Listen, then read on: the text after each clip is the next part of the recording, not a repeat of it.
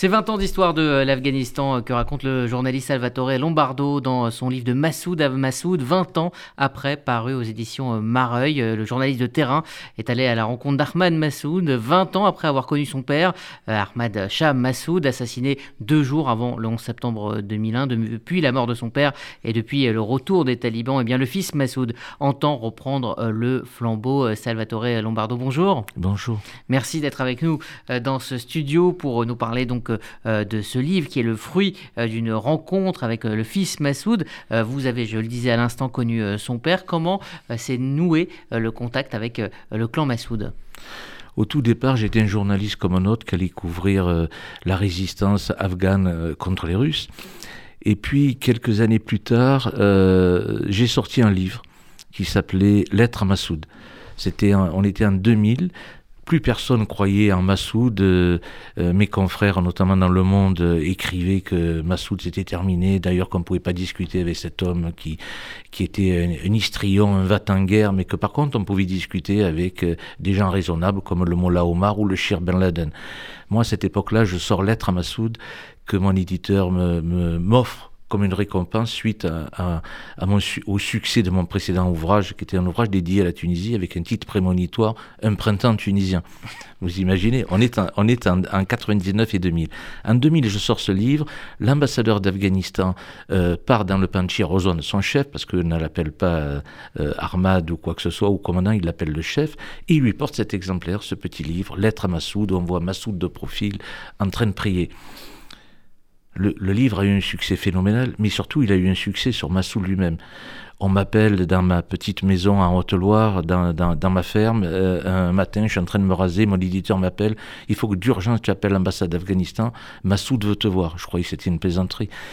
Non, non, Massoud voulait me voir. Trois jours plus tard, j'étais au Tadjikistan et j'attendais l'hélicoptère euh, que Massoud allait m'envoyer pour passer du Tadjikistan en Afghanistan. J'ai rencontré Massoud, on est devenu, on est devenu, euh, parce que notre amitié a duré peu finalement, elle a duré euh, un peu plus d'un an seulement, mais en une année, on a eu euh, une, une douzaine de rencontres, peut-être un peu plus, peut-être un peu moins, entre 11, 12, 13, et systématiquement là-bas, et on, a, on, a, on s'est découvert des, des, des affinités. à cette époque, je dirigeais en plus une revue d'art qui s'appelait Art Sud il était fasciné par l'art. Il m'a expliqué que sa formation, lui, c'était pas du tout une formation militaire, c'était une formation artistique. Il, voulait devenir artiste, il était architecte, euh, il faisait des photos, des vidéos, il écrivait des poèmes. Il lisait des poèmes en langue française, en langue perse, en langue arabe. C'est quelqu'un de absolument fascinant. Et euh, notre amitié s'est confortée au fil de, nos rencontres et de nos discussions, à tel point qu'il me demandait est-ce que tu peux me ramener euh, une édition originale, si tu trouves, ou en tout cas la, plus ancienne possible, d'Estance de Jean Moréas, immense poète français que tous les Français ont oublié. Il n'y a aucun politique français qui pourra vous citer ne serait-ce qu'un titre écrit par Jean Moréas, lui savait. Voilà le personnage de Massoud, un personnage absolument métaphysique, romantique, baroque, euh, profond. Euh, qui parlait toujours à voix très calme. Il disait des choses très fortes, mais avec un calme impressionnant qui donnait encore plus de force à, sa parole. Voilà, qui, voilà qui était Massoud. Quel était le, sens de son engagement? Son engagement, c'est un engagement de patriote au départ. Comme les jeunes Français, durant l'occupation nazie, ont décidé de, de, quitter la vie civile et de prendre le maquis, euh, lui, il a pris le maquis pour lutter contre, contre les Russes, contre le communisme. Et, et, finalement, son corps défendant, il est devenu euh, d'abord commandant d'un secteur de la résistance, puis de tout un district, et finalement commandant des commandants de l'Afghanistan.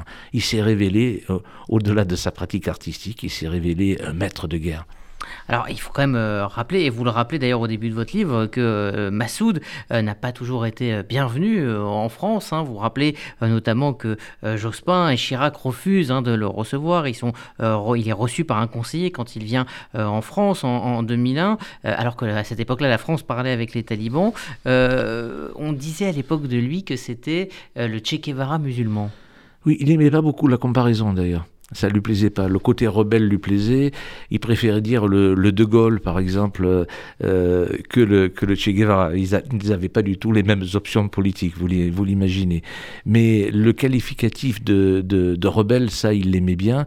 Il dit j'ai été rebelle vis-à-vis de ma famille enfant, euh, parce que son père était un officier supérieur de, l'armée du roi euh, à la grande époque, du roi Zahir Shah. Et, et, et lui, lui-même aurait été théoriquement destiné à, avoir aussi une formation militaire, ce qu'il a refusé. Il a une formation artistique, école d'architecture à Kaboul, lycée français Estéclal. Il parlait un français assez correct, hein, il, faut le dire.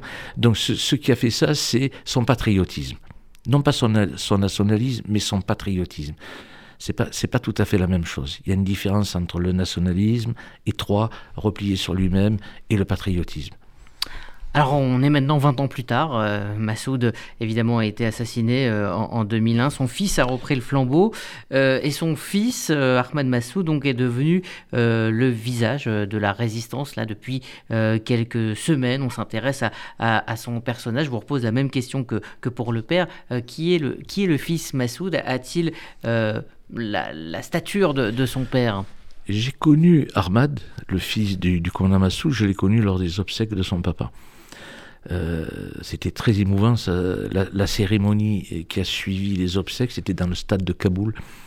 35 000 moudjahidines qui étaient là, plus toutes les personnalités internationales, parce qu'évidemment, d'un seul coup, on redécouvrait Massoud. Massoud mort, ça devient un héros. Massoud vivant, c'est un trouble fait. Et donc, c'est. Puis le 11 septembre était passé par là. En, plus. Et donc, ces 35 000 moudjahidines euh, observés, et, moi je suis invité à, descendre de la tribune d'honneur, à traverser la pelouse euh, sur un tapis rouge et aller de l'autre côté, sur l'autre tribune, pour aller saluer le fils du, commandant Massoud. Et à ce moment-là, je ne peux pas m'empêcher de, de, pleurer. Voilà, je, suis tellement ému. Ce stade où les femmes étaient lapidées.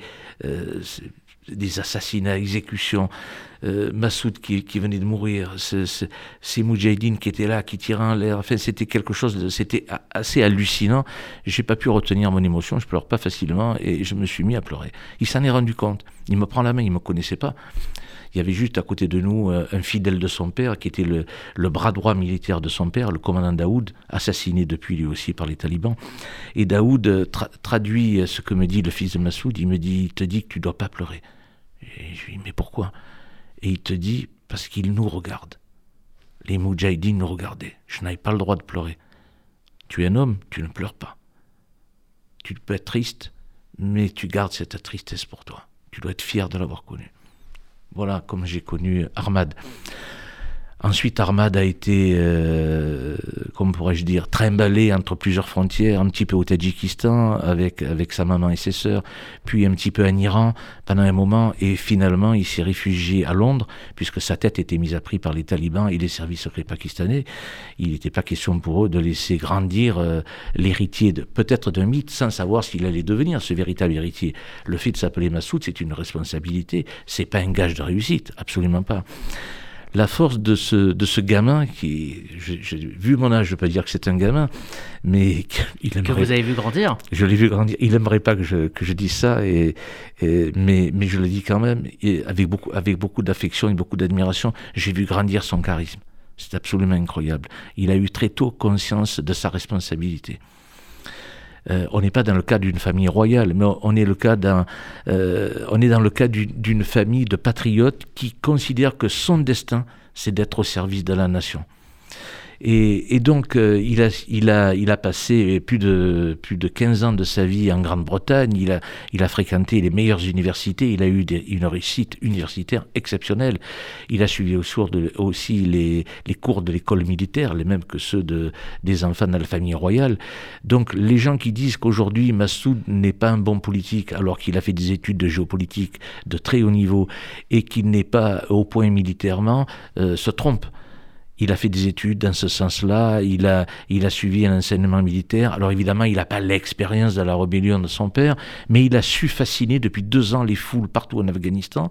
Il faut savoir que le gouvernement fantoche au service des Américains euh, lui, lui refusait l'accès aux grands médias euh, afghans. Donc qu'est-ce qu'il a fait? Il a fait sa propre tournée. Il est parti avec ses, avec ses fidèles, et il, a, il fidèle de son père qui avait vieilli entre-temps.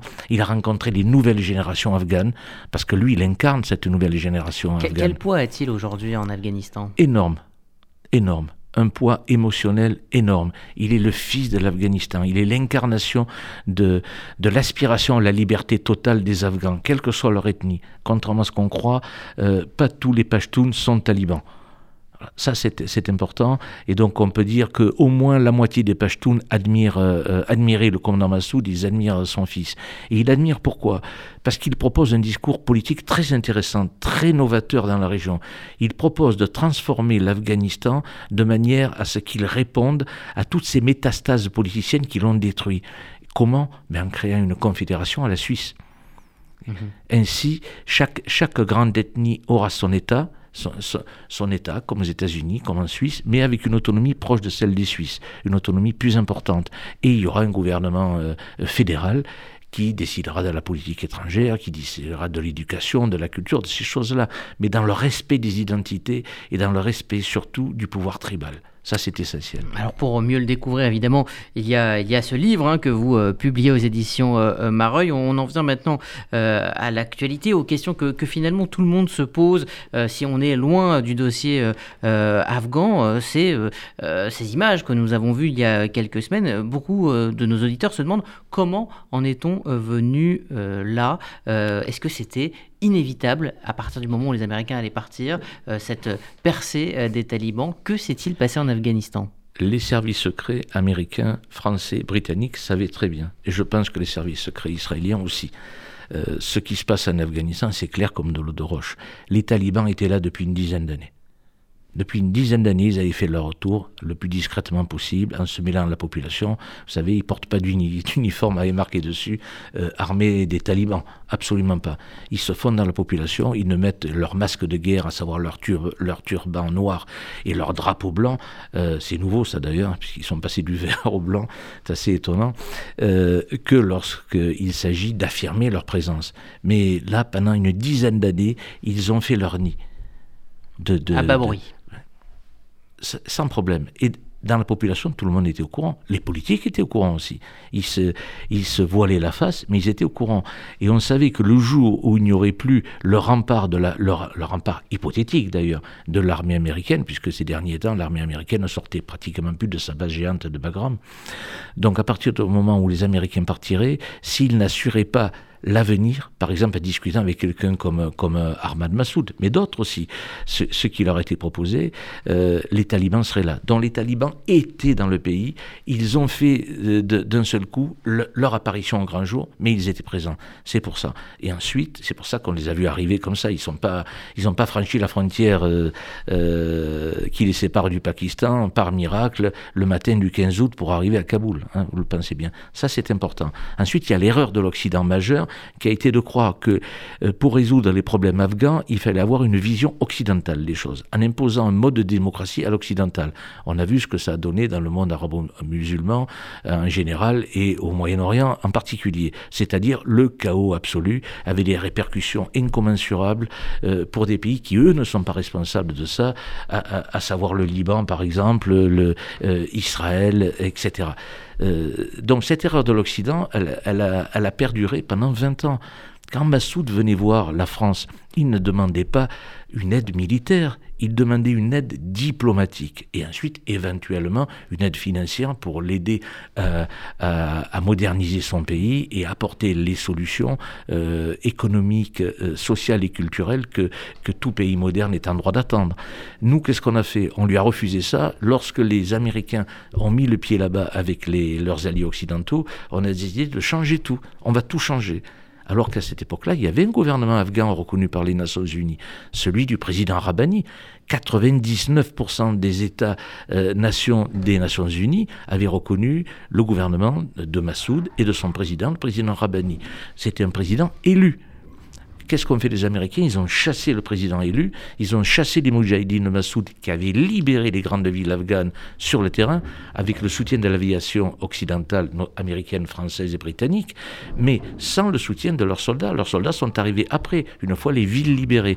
Les Moudjahidines, on les a renvoyés dans leur province, on les a désarmés, on a viré le gouvernement légal et on a mis un gouvernement fantoche Alors, à, la place. Ce gouvernement, euh, Ahmad Massoud, est lui-même très critique euh, envers lui. Hein.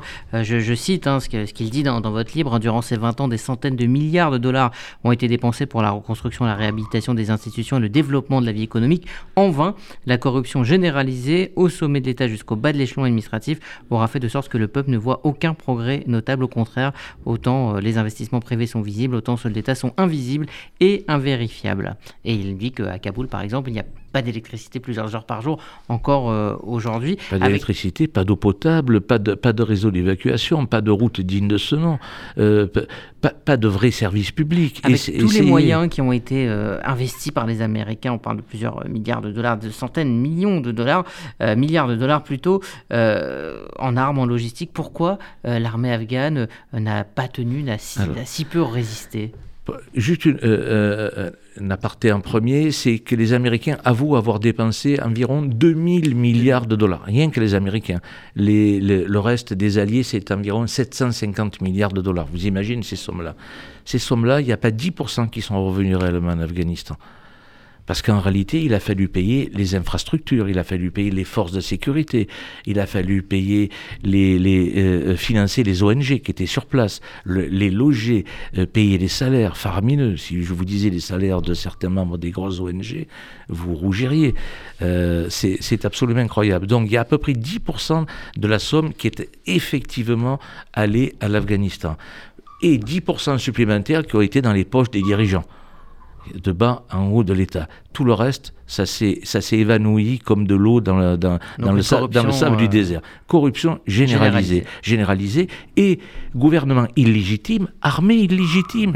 Les Américains sont arrivés, on chasse les 200 000 Moudjahidines de Massoud qui étaient des guerriers remarquables, demandés aux Russes, ils s'en souviennent encore, et on essaie de constituer une armée de 300 000 hommes en réalité, ils ne sont jamais arrivés à avoir ces 300 000 hommes. S'ils en ont eu entre 120 et 130, c'est le maximum. En proposant des salaires mirobolants, des équipements ultra modernes, euh, qui font envie même à l'armée française, par exemple. Je parlais récemment à un officier supérieur de, la Légion en France, et il me disait, j'aurais bien aimé que mes hommes puissent être équipés euh, aussi bien que, euh, les, membres de cette pseudo-armée nationale. Dans cette armée nationale, c'est composé au départ de, de, de de gens qui disent, après tout, on veut, vais pas me battre, hein. il y a les Américains, donc je m'engage dans l'armée, on va m'entraîner, on va me donner un super salaire et je vais avoir un équipement que je pourrais peut-être revendre un de ces jours, euh, ni vu ni connu, parfait. Ça, c'est la première chose. Et puis, il y a une, forte proportion de talibans qui sont venus se faire recruter dans l'armée nationale. Et formés. Mais bien sûr, formés, équipés, suréquipés, des hélicoptères absolument incroyables, les mêmes équipements que, que l'armée américaine. On leur a pas filé des vieux rogatons euh, de la guerre d'Irak. On leur a donné du matériel neuf des centaines d'hélicoptères, des dizaines d'avions, euh, des milliers de pièces d'artillerie, des dizaines de milliers de Envy. Dont ils disposent aujourd'hui. Aujourd'hui, euh, euh, tranquille. Et donc, cette, cette, une dernière chose, cette pseudo-armée nationale, lorsque les, les Américains se sont retirés, il n'était pas question qu'elle aille se battre. La moitié des effectifs sont, se sont évanouis dans les rangs des talibans, l'autre moitié, elle est composée de déserteurs qui sont rentrés chez eux en courant, et et d'une petite proportion qui, elle, est partie avec armes et bagages pour rejoindre Ahmad Massoud dans le Panjshir. Alors, ça, c'est merveilleux. Ils sont arrivés, par exemple, avait six hélicoptères flambant neufs. Très bien, j'ai vu les photos, ils me les ont envoyés, c'est merveilleux. Le carburant, ils n'en ont pas. Les munitions, ils n'en ont pas.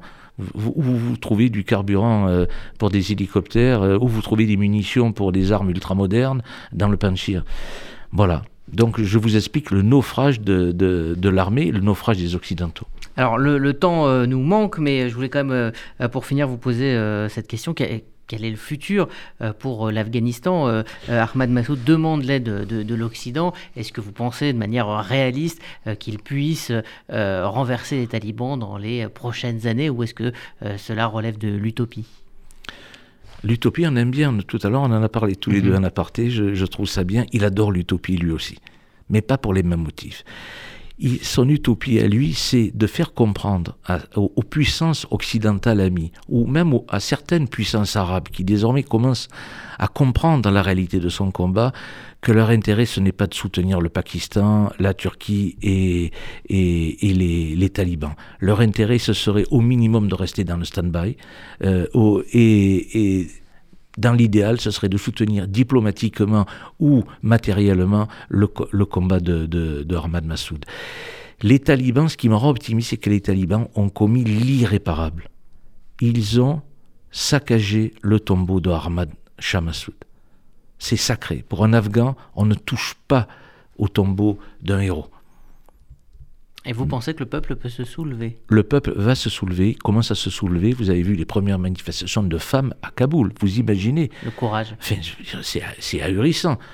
C'est pas, c'est pas dans nos sociétés postmodernes décadentes que, que l'on peut imaginer ça. J'imagine pas nos jeunes femmes aller manifester devant les canons de fusil euh, des talibans, surtout les talibans. Il faut, il faut les avoir rencontrés en face pour savoir le type de personnage il, vous cite des phrases euh, euh, intégrales du Coran, des versets entiers, mais sans comprendre ce, ce, qu'ils disent. Ces gens-là ne réagissent pas en fonction de l'intellect, ils réagissent en fonction du réflexe animal. Le réflexe animal, c'est tout ce qui n'est pas couleur taliban doit être détruit. Mmh. Et, ils ont commencé à le faire. Vous savez, dans le Panchir, ils ont, ils ont déjà fait des massacres la, tradition en Afghanistan veut que quand les grandes ethnies se battaient, ils pouvaient les abandonner leur village, se réfugier euh, dans les collines, dans les montagnes, pour aller se battre, mais l'ennemi ne toucherait jamais les femmes, les enfants et les vieillards. Vous savez ce qu'ont fait les talibans? Ils ont massacré les femmes, les enfants et les vieillards. Des fleuves de sang dans le Panchir. Merci euh, Salvatore euh, Lombardo pour mieux connaître euh, Massoud, Massoud fils, Massoud père aussi, mais ce dialogue donc avec Ahmad Massoud, eh bien c'est de Massoud à Massoud, 20 ans après, c'est paru il y, a, quelques jours aux éditions Mareuil. Merci d'être venu nous présenter ce livre et puis de nous éclairer sur la situation en Afghanistan. Merci à vous. Merci à vous.